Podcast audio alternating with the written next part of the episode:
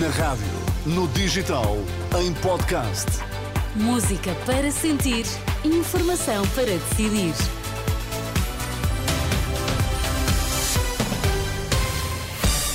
Vitor, quais são os destaques das notícias? Para baixar juros, o BCE tem de estar mais confiante sobre a inflação, defende Christine Lagarde. Trabalho irregular, a ACT inspeciona cerca de 70 empresas. As notícias às duas na Renascença, informação para decidir com Vitor Mesquita. É necessário ter mais confiança sobre a inflação para baixar juros, posição da Presidente do BCE, que considera ainda assim encorajadores os números sobre os salários no último trimestre do ano passado. Questionada sobre a atuação da Reserva Federal Norte-Americana, que já alertou para os riscos de baixar as taxas de juro demasiado cedo, Lagarde sublinhou o facto do BCE ser independente. São declarações no final de uma reunião informal dos ministros das Finanças da zona euro. Dezenas de inspectores da Autoridade para as Condições do Trabalho estão hoje em cerca de 70 empresas a verificar a situação de trabalhadores cujo vínculo laboral será irregular.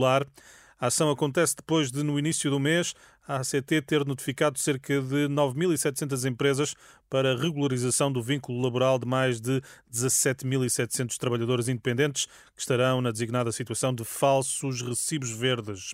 Seria completamente inaceitável um protesto de rua dos militares. É a reação na Renascença do chefe do Estado-Maior da Armada perante a ameaça das associações militares que reclamam idêntico tratamento se o governo aumentar os subsídios da PSP e da GNR.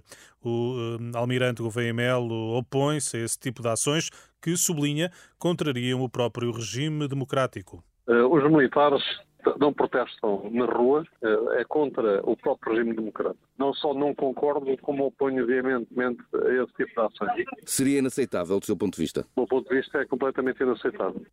Nestas declarações, a Pedro Mesquita, o chefe do Estado-Maior da Armada, diz que não devem ser permitidas manifestações de rua por parte dos militares porque criam instabilidade e as Forças Armadas são o último refúgio da estabilidade.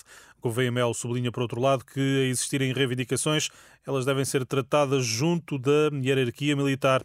São palavras que encontra desenvolvidas em rr.pt. Obrigar os médicos a um período obrigatório no Serviço Nacional de Saúde não só não resolve o problema da falta de profissionais, como não é justo. É a convicção da Presidente do Conselho das Escolas Médicas.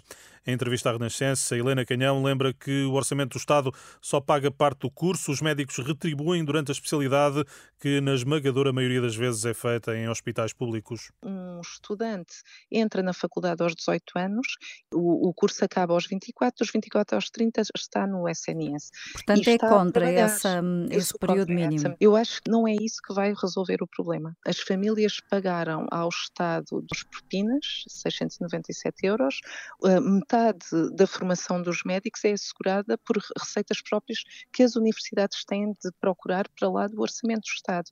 Portanto, o contributo do Orçamento de Estado não é um contributo elevado para o curso de medicina, deveria até ser mais. Helena Canhão, presidente do Conselho das Escolas Médicas, entrevistada por hum, Anabela Góes.